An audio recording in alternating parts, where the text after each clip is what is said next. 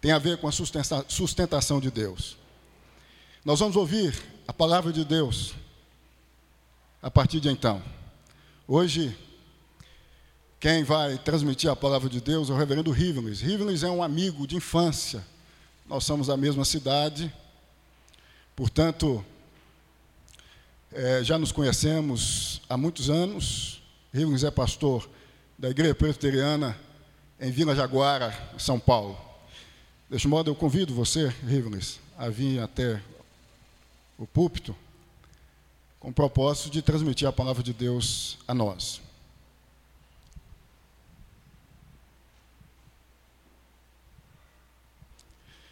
Irmãos e irmãs, por gentileza, mais uma vez, ponham-se de pé.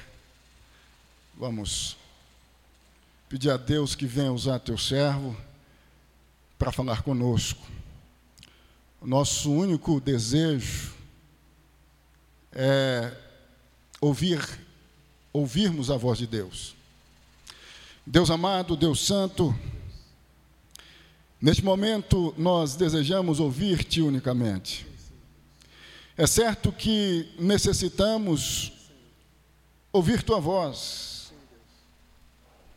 Ó Deus, assim pedimos que tu venhas em o nome de Jesus usar o teu servo com autoridade, com poder, com entusiasmo, que a palavra transmitida possa causar em nós mudanças, aptidões, em nome de Jesus, usa-o Deus. Amém e amém. Podeis assentar-vos, irmãos e irmãs. Deus te abençoe. Meus irmãos, cumprimento a todos com a graça, com a paz do Senhor Jesus. Amém.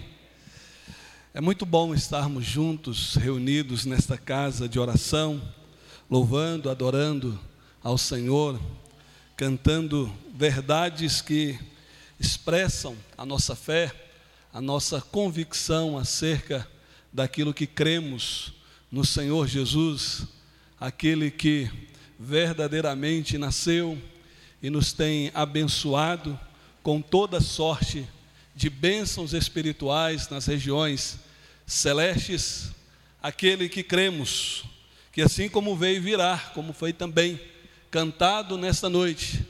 E ele já veio, nos salvou e fez de nós, a sua igreja, o seu povo, um só corpo que se reúne nesta noite para louvar, adorar e bendizer a Ele na beleza da santidade dele, tendo também este privilégio de fazermos isto aqui, na certeza de que um dia nós estaremos na glória celeste, louvando, adorando e bendizendo ao Senhor Jesus.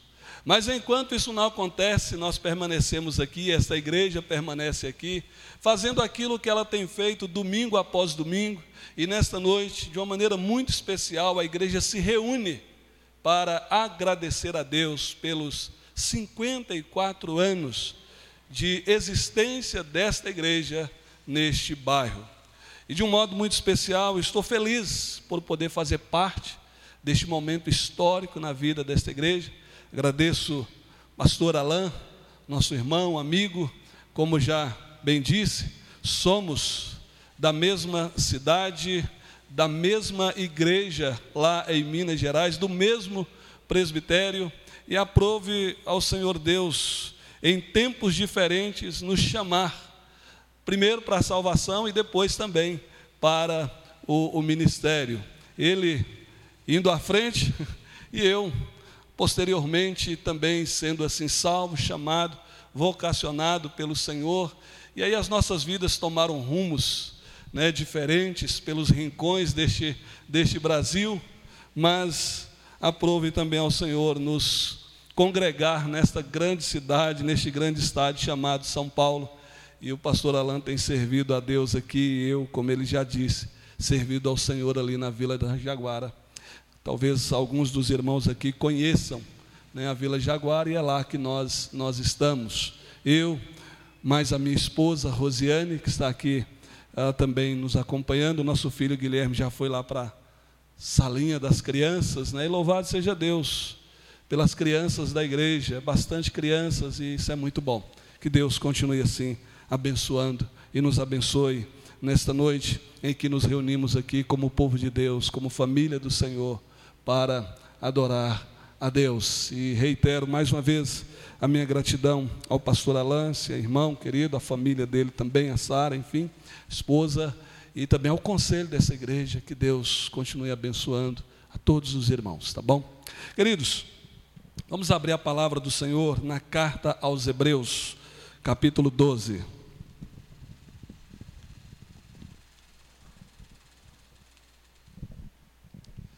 E eu vou fazer a leitura dos quatro primeiros versículos deste texto, Hebreus capítulo 12.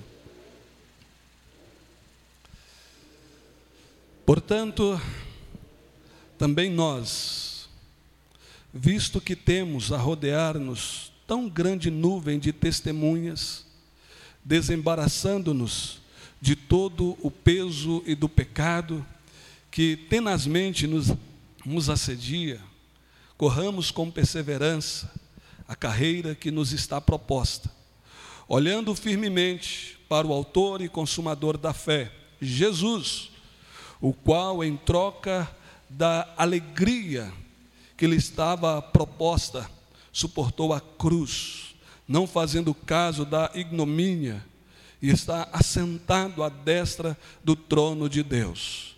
Considerai, pois, atentamente aquele que suportou tamanha oposição dos pecadores contra si mesmo, para que não vos fatigueis, desmaiando em vossa alma. Ora, na vossa luta contra o pecado, ainda não tendes resistido até ao sangue. Que Deus nos abençoe no estudo da Sua palavra nesta noite e fale aos nossos corações. Meus irmãos, a vida cristã, ela é mais do que um feito único. A vida cristã, ela é mais do que uma realização isolada e ela também é mais do que uma explosão de energia espiritual repentina e pontual. A vida cristã, tal como descrita nas Escrituras Sagradas, ela não é como uma corrida de 100 metros que envolve apenas uma explosão de energia. Mas a vida cristã, tal como as Escrituras nos apresentam, ela é como uma maratona que envolve perseverança, que envolve resiliência e que envolve constância. E é desta maneira que o autor da carta aos Hebreus, ele descreve a vida cristã. Na última parte do versículo primeiro, ele diz: "Corramos com perseverança a carreira que nos está proposta". Essa é a analogia que ele utiliza para se referir à vida cristã, como uma espécie de corrida. E quando nós lemos esse texto, e por algum momento imaginamos o cenário aqui descrito pelo autor da carta aos Hebreus, é possível nós visualizarmos os corredores se preparando para a corrida, colocando de lado os pesos que fizeram com que eles se preparassem adequadamente para a corrida. É possível também visualizarmos estes corredores agora se vestindo com as vestimentas adequadas e se esforçando ao máximo para correr com sucesso esta corrida. Mas é fato que numa corrida, alguns se cansam. Numa corrida, alguns desmaiam, enquanto outros perseveram até o fim. E por que perseveram até o fim? conquistam o prêmio. Os cristãos judeus, para quem o autor da carta aos Hebreus está escrevendo, eram estes que estavam nesta corrida da vida cristã. E tal como o autor nos mostra à luz de todo o contexto da carta, muitos destes corredores estavam ficando cansados nesta corrida cristã. Alguns queriam desistir desta corrida, queriam retornar. E retornar a quê? Retornar às práticas do judaísmo, se esquecendo que tudo aquilo que se via no Antigo Testamento eram sombras daquilo que haveria de vir e veio, a saber, o Senhor Jesus Cristo. Mas, movidos por falsos mestres, por falsos ensinos, muitos, muitos destes estavam se sentindo desestimulados desta corrida. E o autor da carta aos Hebreus, percebendo esta tendência em alguns, é que ele escreve esta carta também com este objetivo de estimular estes irmãos a continuar avançando em sua vida cristã como corredores em uma corrida. E este também, irmãos, é o nosso objetivo nesta noite. É também estimularmos uns aos outros a continuarmos avançando nesta corrida. E há uma maneira de se correr. E à luz deste texto, portanto, eu quero compartilhar com os irmãos o seguinte tema: corramos com perseverança avançando sempre. Corramos com perseverança, avançando sempre. E de acordo com o autor da carta aos Hebreus, que não sabemos exatamente quem o é, até porque há várias teorias e especulações acerca da autoria da carta, mas particularmente eu entendo que nós não devemos nos prender ao fato de que não sabemos o autor a quem Deus usou para escrever esta carta. Mas devemos ter em mente de que esta carta, ela é uma carta inspirada por Deus, e independentemente de quem quer que seja o seu autor, nós podemos dizer que foi alguém inspirado pelo Senhor. E este autor, inspirado pelo Senhor, ele ressalta aqui três atitudes que estimulam o cristão a correr com perseverança e avançar sempre nesta corrida em meio às dificuldades.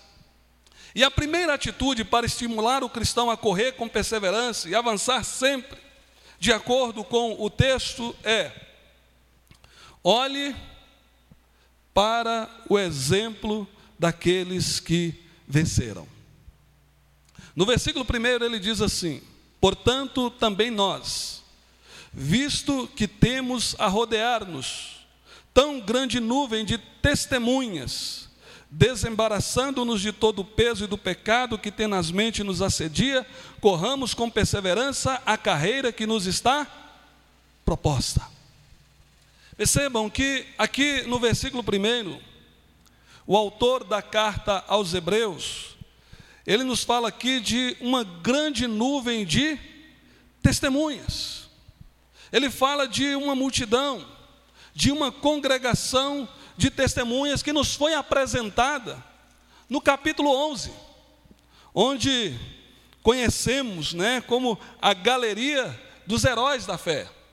E aqui ele nos fala de Abel, nos fala de Noé, nos fala de Abraão, nos fala de Isaac, nos fala de Jacó, nos fala de José, nos fala acerca de, de Moisés, nos fala de algumas mulheres como, como Raabe, fala de Gideão, de Sansão, Jefté, Davi, de Samuel e outros, cujos nomes não aparecem, mas que fazem parte desta grande nuvem de testemunhas a que o autor da carta aos Hebreus se refere aqui no capítulo 1.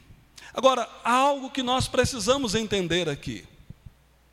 E precisamos entender que o texto, ele não está sugerindo a nós que estes homens descritos aqui no capítulo 11 e que hoje cremos assim, se encontram no céu. O texto não está querendo dizer que eles estão agora lá no céu, nos observando, enquanto nós estamos participando desta corrida, como se eles estivessem na arquibancada do ginásio, sentado na plateia desta arquibancada, nos observando. Não, não é isso que o texto se refere. Até porque a palavra traduzida aqui como testemunhas, ela não se refere a espectadores, a telespectadores, enfim. A palavra traduzida aqui por testemunhas, que dá origem à palavra Marte. De modo que essas pessoas, elas não testemunham o que fazemos, mas pelo contrário, elas testemunham para nós o que Deus é capaz de fazer por nós, por meio do testemunho delas, mostrando aquilo que Deus fez através da vida da vida delas. De modo que, agora, a vida desses irmãos dá um testemunho para mim. A vida desses irmãos dá um testemunho para vocês, dá um testemunho para nós, povo de Deus, que agora temos na mão este bastão e que agora estamos nesta corrida como igreja militante do Senhor Jesus Cristo. E É precioso entendermos isso. E olharmos para a vida desses irmãos e sermos estimulados por intermédio da vida deles e daquilo que Deus fez na vida deles e por meio da vida deles. E agora, olhando para a vida destes irmãos, nós somos estimulados a correr com perseverança, a avançar sempre, tendo em vista a vida destes irmãos do passado. E que outra maneira melhor de correr com perseverança e avançar sempre, se não conhecendo homens e mulheres piedosos do passado, que completaram a corrida e avançaram? Que maneira melhor desta igreja que hoje comemora 54 anos. Continuar correndo esta carreira com perseverança, avançando sempre, se não olhando para estes heróis da fé apresentados aqui em Hebreus capítulo 11, mas também olhando para a história desta própria igreja. E na oração feita pelo presbítero que aqui dirigiu a liturgia, e observando, ele agradecendo a Deus pela vida daqueles irmãos que foram usados lá no passado. Os irmãos pioneiros, os irmãos que plantaram esta, esta igreja. E eu não sei se nós temos aqui entre nós nesta noite algum destes irmãos. Temos? Alguém aqui que esteve lá na pedra fundamental desta igreja? Não, não temos, mas o fato é que se estamos aqui, é porque no passado, esses irmãos iniciaram o trabalho e eles perseveraram. E nós devemos olhar para estes exemplos de fé. Eu tive a oportunidade de pastorear em São Francisco do Sul São Francisco do Sul é uma cidade pouco conhecida, mas ela é a terceira cidade mais antiga do Brasil. Fica em Santa Catarina. E tive a oportunidade de pastorear uma igreja centenária, a Igreja Presbiteriana de São Francisco do Sul. E no meu primeiro ano na Igreja de São Francisco do Sul, eu me detive em ler todas as atas da igreja. Algumas atas bem velhas, atas com mais de 100 anos. Né? Eu pegava aquelas atas com muito cuidado, ia lendo a história e vendo ali os irmãos que Deus havia usado. O primeiro pastor americano, reverendo Frederick Lane, né, que foi o pastor daquela igreja, que era pastor no Paraná, mas ia para Santa Catarina pregar o evangelho ali e que deu atos pastorais naquela igreja, e depois tantos outros pastores, tantos outros irmãos né, que caminharam ali. E eu confesso a vocês que ler aquelas atas me estimulou bastante a continuar perseverando no tempo que Deus me oportunizou estar ali em Santa Catarina, pastoreando a igreja de São Francisco do Sul. E não tem sido diferente com a igreja da Vila Jaguara. Eu sempre leio as atas antigas e dou uma olhada na história da igreja. Até Jaguara eu conheço bastante a história, não é uma igreja tão antiga assim, mas eu estou dizendo isso, irmãos, porque uma das formas de nós sermos estimulados a correr com perseverança é olhando os exemplos daqueles que correram com fé, que perseveraram no passado. Porque ao olharmos, não simplesmente para a vida deles, mas para aquilo que Deus fez na vida deles e através da vida deles, nós somos estimulados. É por isso que o autor aos Hebreus, em um primeiro momento, ele convida esses irmãos a olhar para o exemplo destas testemunhas. Mas a segunda atitude para estimular o cristão a correr com perseverança e avançar sempre de acordo com o autor da carta aos Hebreus, é olhar para si mesmo. Ainda no capítulo 12, no versículo 1, quando ele diz: Portanto, também nós, visto que temos a rodear-nos tão grande nuvem de testemunha, desembaraçando-nos de todo o peso e do pecado que tenazmente nos assedia corramos com perseverança a carreira que nos está proposta. Lembre-se, o autor aqui está usando a analogia de um atleta que está correndo. E o atleta, durante o seu preparo, ele utiliza pesos a fim de treinar para a competição. Mas no momento da competição, o atleta, ele não corre com os pesos. Ele deixa os pesos de lado que serviram apenas para o seu para o seu treinamento. Porque ele entende que os pesos têm como objetivo apenas ali o seu treinamento. Mas, além disso, entendemos também que o autor está aqui considerando as vestimentas também. É, o, o, o, o atleta né, na competição para correr, ele não podia correr com a sua túnica até embaixo, senão ele iria tropeçar. Então ele tinha que cingir a túnica, né? Ele levantava ela e amarrava aqui o cinto, né, que é a expressão cingir, que aparece várias vezes na Bíblia. É essa ideia, para que ele possa ter mais mobilidade, para assim poder a, ah, desempenhar bem a, a corrida. E, e é sempre assim, né? Quando nós vamos correr, nós precisamos vestir roupas, roupas adequadas. Nós não podemos, né? E correr de sapato social. Não faz sentido, né? Um professor meu do seminário, ele compartilhou uma, uma experiência que ele teve. É, um médico cardiologista havia marcado um exame para ele, e ele achou que ia ser só uma conversa, né? Só que chegou lá ele tinha que fazer aquele teste da esteira. E ele não foi adequado, ele foi com sapato social, calça social, né? foi, foi vestido como pastor, só faltou a gravata. E ele falou que o teste dele foi um desastre, porque ele não conseguiu correr, sapato social não dava, a calça não ajudava, a camisa que ele estava não ajudava, nada ajudava. Né? Porque nós corremos com as roupas adequadas. E a ideia que o autor da carta aos Hebreus está aqui mostrando para nós, uh, irmãos, é que nós também devemos olhar para nós mesmos e estarmos adequadamente correndo esta esta corrida.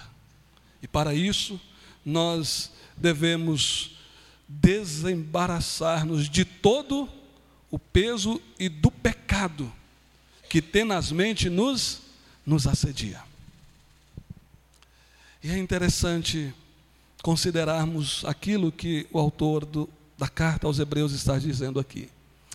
Nós não sabemos precisar exatamente que pecados são estes, que pesos são estes que o autor da carta aos Hebreus está aqui se referindo. Mas quando nós olhamos para as Escrituras como um todo, nós temos lampejos daquilo que podem ser pecados, dos quais nós devemos nos desembaraçar e nos livrar, para que possamos correr com perseverança e avançar sempre nesta corrida. Em Lucas 21, 34, o Senhor Jesus diz assim: Acautelai-vos por vós mesmos, para que nunca vos suceda que o vosso coração fique sobrecarregados com as consequências da orgia, da embriaguez e das preocupações deste mundo, e para que aquele dia não venha sobre vós repentinamente como, como um laço.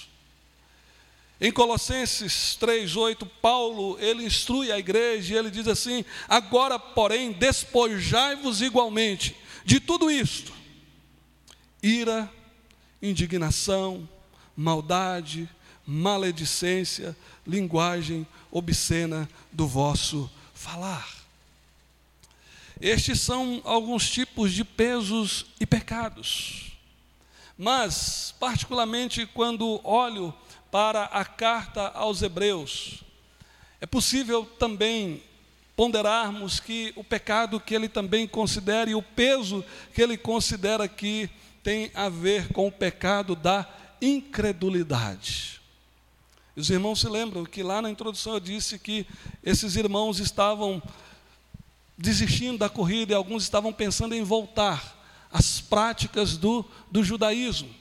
E o que é este voltar às práticas do judaísmo, senão uma manifestação clara de incredulidade acerca de Cristo e da superioridade de Cristo Jesus, que é o objetivo do autor da carta aos Hebreus mostrar? E essa incredulidade é algo que esteve presente no povo de Deus por toda a história, e essa incredulidade é algo que permanece ainda presente na vida do povo de Deus.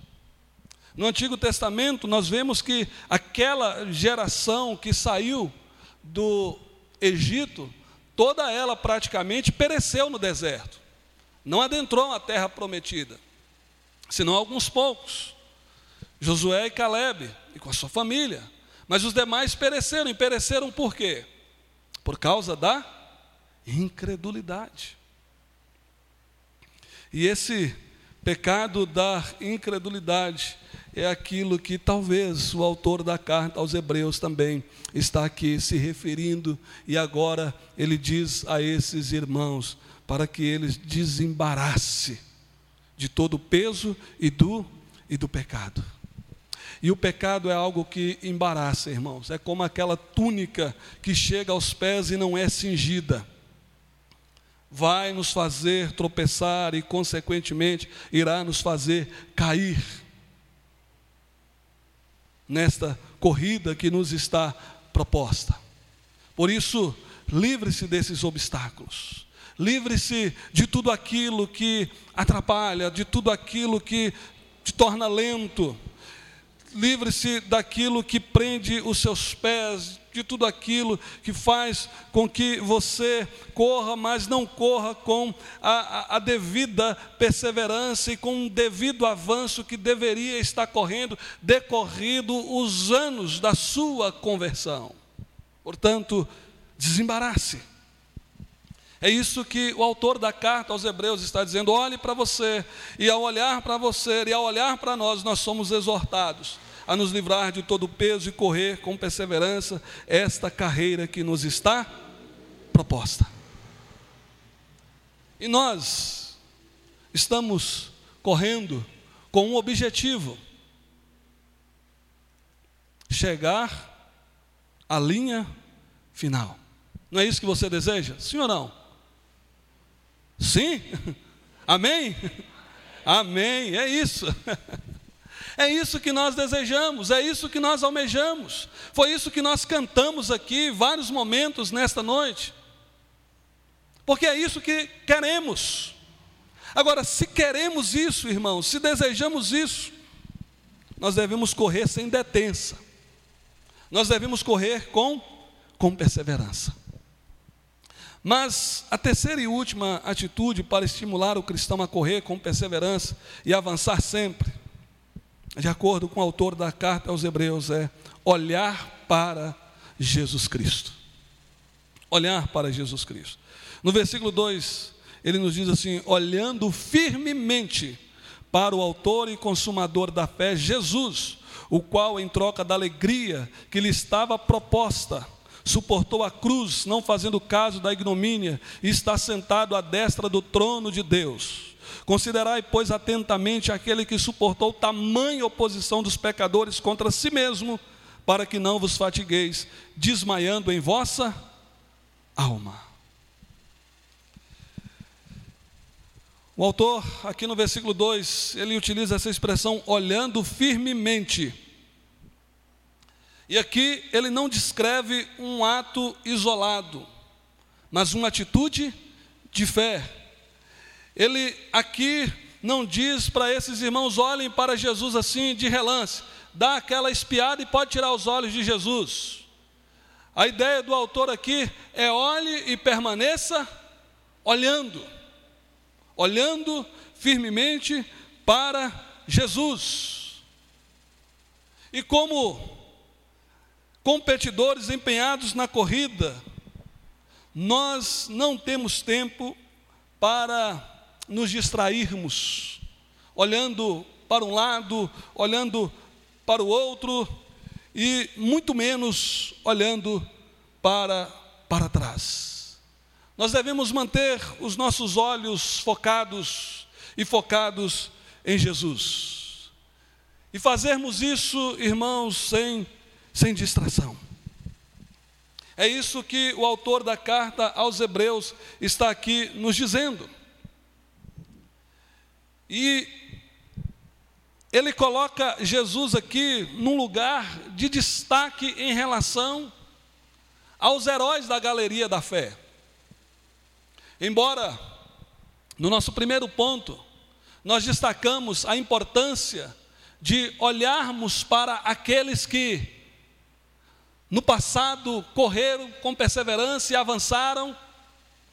Aqui, o autor da carta aos Hebreus, mostrando a superioridade de Cristo, ele nos recomenda olhar firmemente para o autor e consumador da fé, Jesus Cristo. Perceba que ele, falando acerca de Jesus, ele traz alguns adjetivos acerca de Cristo. E ele destaca que Jesus, ele é o autor e consumador da fé. Ele destaca que Jesus, ele é o autor da nossa salvação.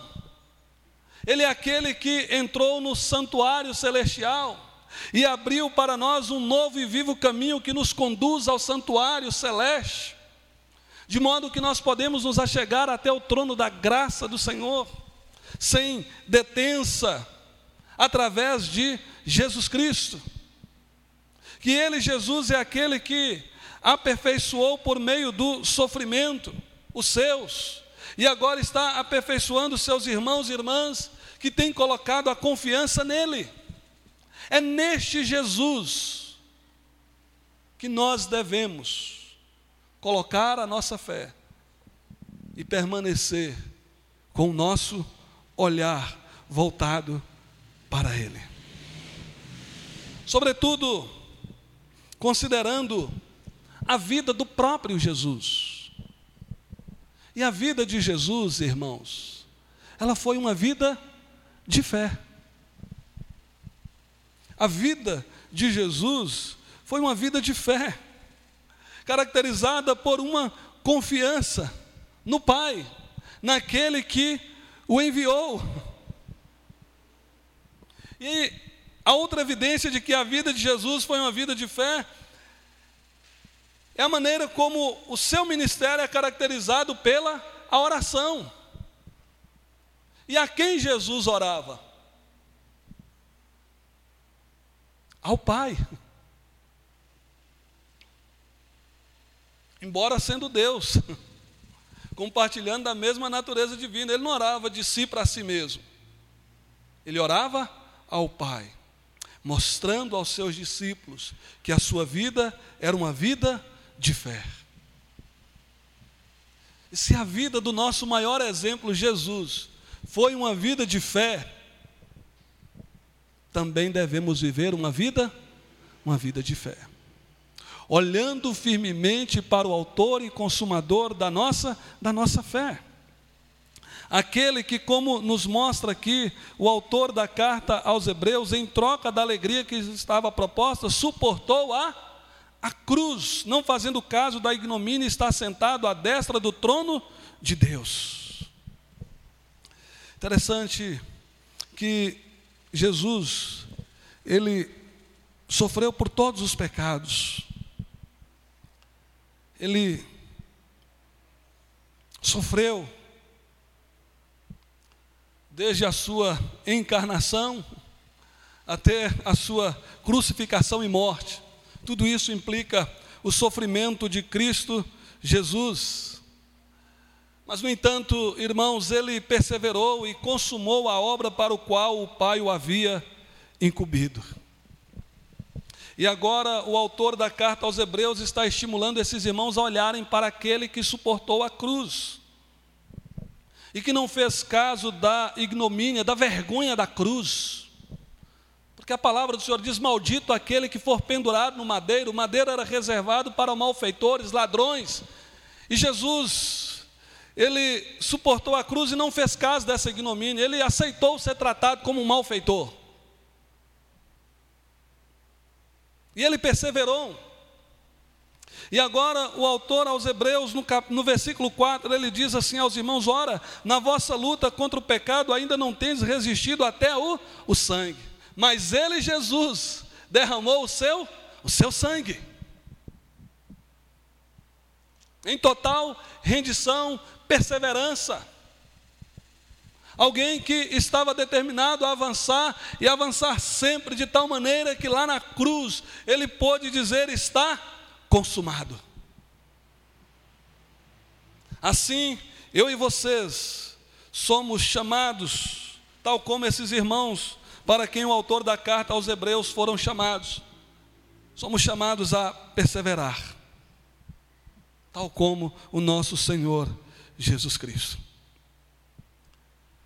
Mas, a questão que fica para nós é o que deu forças ao nosso Senhor para suportar a cruz.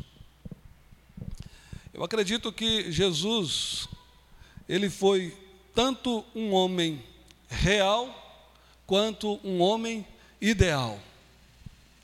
Nosso mediador, Deus, Deus homem mas não fazendo, obviamente, dicotomia acerca do mediador Cristo Jesus, mas olhando para o todo do seu ministério, o que fica bastante claro para nós, que o que também deu forças a Jesus para suportar tudo o que ele suportou foi a sua fé. Essa mesma fé que também é requerida de nós pelo autor da carta aos Hebreus, quando ele utiliza o exemplo de Cristo Jesus e nos conclama a olharmos para o Senhor Jesus Cristo. E ele, Jesus, perseverou. E ele perseverou e manteve os seus olhos fixos, irmãos, na alegria que lhe estava, que lhe estava proposta, como nos mostra o versículo 2. E qual era a alegria que estava proposta a Cristo Jesus? Primeiro, a consumação da vontade do Pai. Segundo, a sua ressurreição. Terceiro, a sua exaltação. E quarto, a sua alegria ao apresentar os cristãos para a glória do Pai. Nós lemos nesta noite Isaías 53. Isaías 53 nos diz que Jesus haveria de se alegrar com o quê? Com os frutos do seu penoso trabalho. Embora houvesse a dor, e dor essa que Jesus sentiu, mas ele também tinha o seu olhar fixo na alegria que lhe estava, que lhe estava proposta. E assim ele persevera em cumprir a vontade daquele que, que o enviou, em cumprir o propósito do Pai. E ser glorificado e glorificar também o Pai, através da sua vida e da sua morte e na salvação dos eleitos. E é interessante, irmãos, que aqui, nos versículos 2 e 3, o autor da carta aos Hebreus está levando o olhar dos irmãos para, para o futuro. No primeiro momento, ele olha para os heróis, e agora ele olha para Cristo, para a obra passada de Cristo, cujos efeitos também são presentes e, e futuros.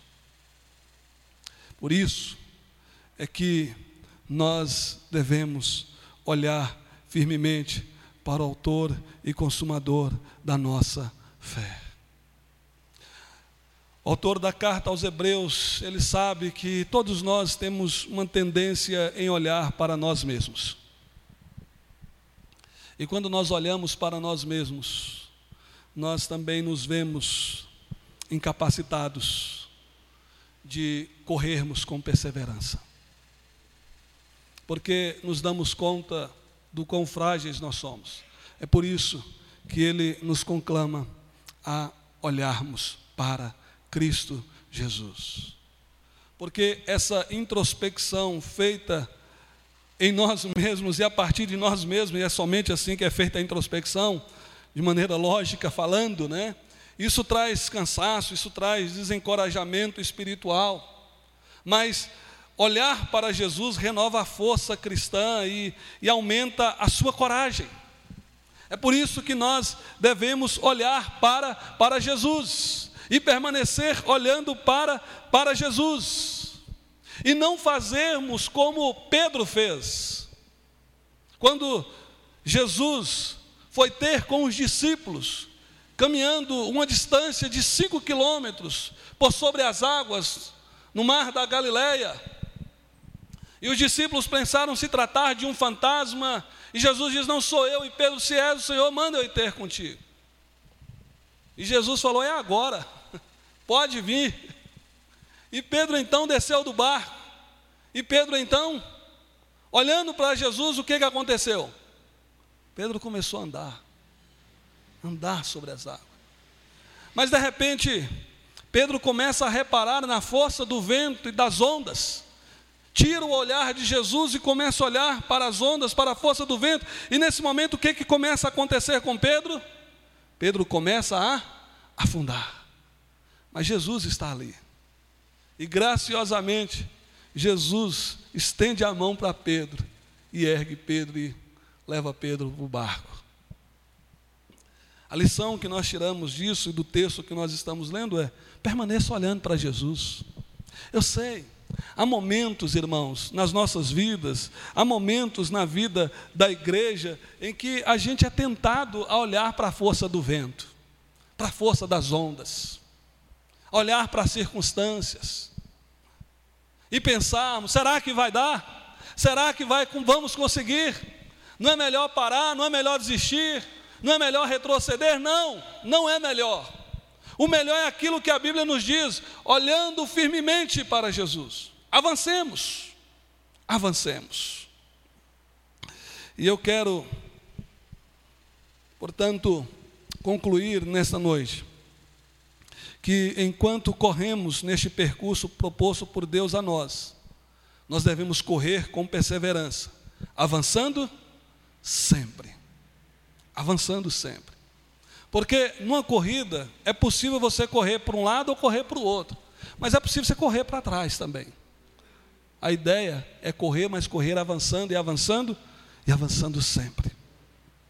E para isso, olhemos para o exemplo de servos do passado que perseveraram.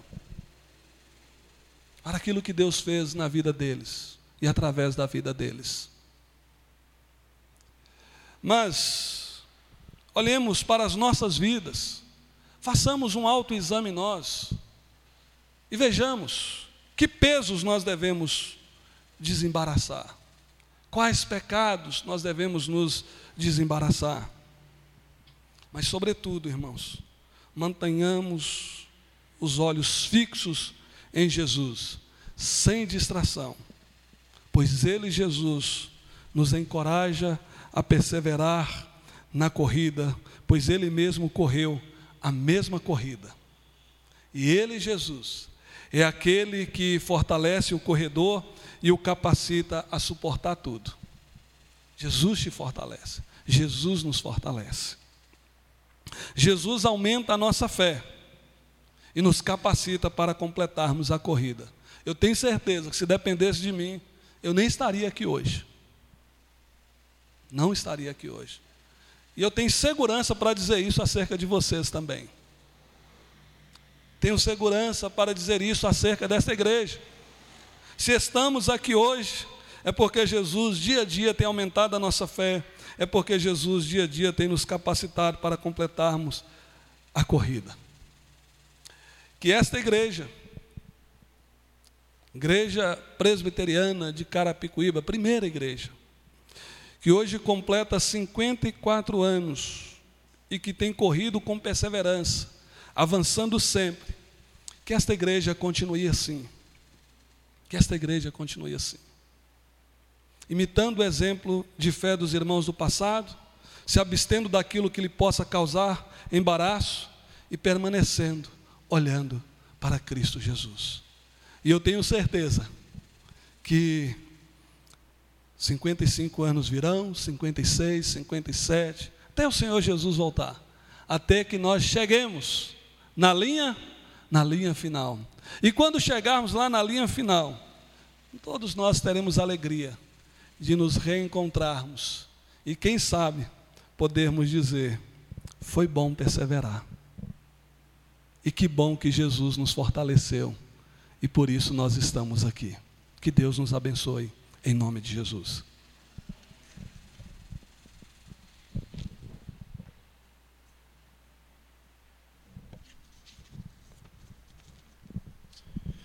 Louvado seja Deus por Sua palavra. Irmãos e irmãs, talvez a razão precípua, principal, da existência de muitos desigrejados hoje seja o olhar na direção errada. Tem muita gente fitando a sua atenção, o seu olhar em líderes, em instituições, em pessoas e não em Jesus. E nós estamos vivendo em um tempo, em uma época onde o índice de afastamento da igreja visível tem aumentado drasticamente. Quando nós nos apoiamos em homens, nós escorregamos. Quando nós fitamos o nosso olhar em homens, nós escorregamos, nós fraquejamos. Quanta gente, quantas pessoas decepcionadas, machucadas, entristecidas, porque estão apoiadas em pessoas dentro das suas próprias igrejas. Jesus é o homem real e o homem ideal. Fica aqui o recado, fica aqui a mensagem de Deus, fica aqui a voz de Deus. Devemos nos apoiar em Jesus o nosso olhar deve estar em Cristo, somente em Cristo. 54 anos de existência nesta rua, ou avenida neste bairro, nesta região. Eu penso que isto só foi possível porque, indiscutivelmente, o olhar estava na direção certa. Eu costumo dizer que eu erro como os membros comuns da igreja erram. Nós erramos.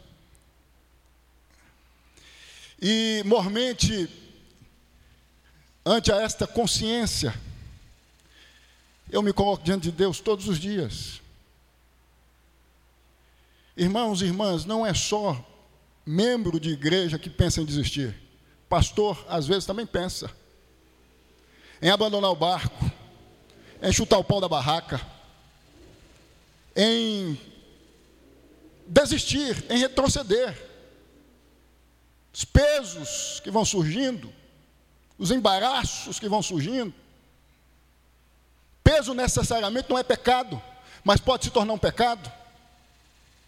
Às vezes nos achatam.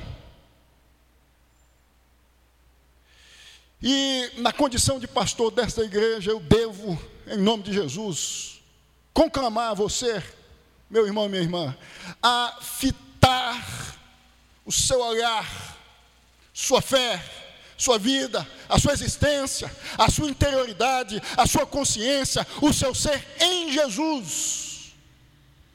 Em Jesus.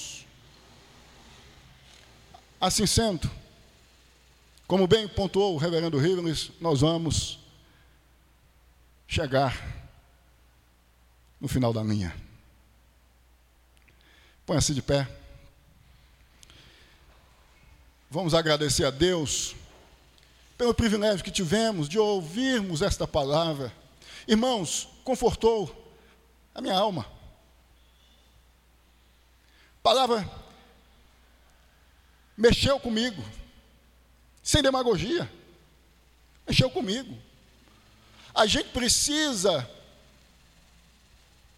de fato, de verdade, e eu digo isso porque, na condição de pastor, eu corro um grande risco porque eu estou o tempo todo lidando com, com a palavra de Deus, eu, tô, eu estou o tempo todo tendo que fazer sermão, tendo que, que confeccionar estudos. Eu, eu corro um grande risco de me esquecer de que o meu apoio, de que minha base, de que minha estirpe é Cristo. E em meio às turbulências da existência, as, os vendavais, as tempestades existenciais, em não me apoiando em Cristo, em não me desnudando, me despindo, me tornando nu existencialmente diante de Cristo, eu corro o risco de fraquejar. Deus amado, é certo que o Senhor nos ensina, como o Senhor nos ensinou há pouco. Te agradecemos pela vida do reverendo Riles.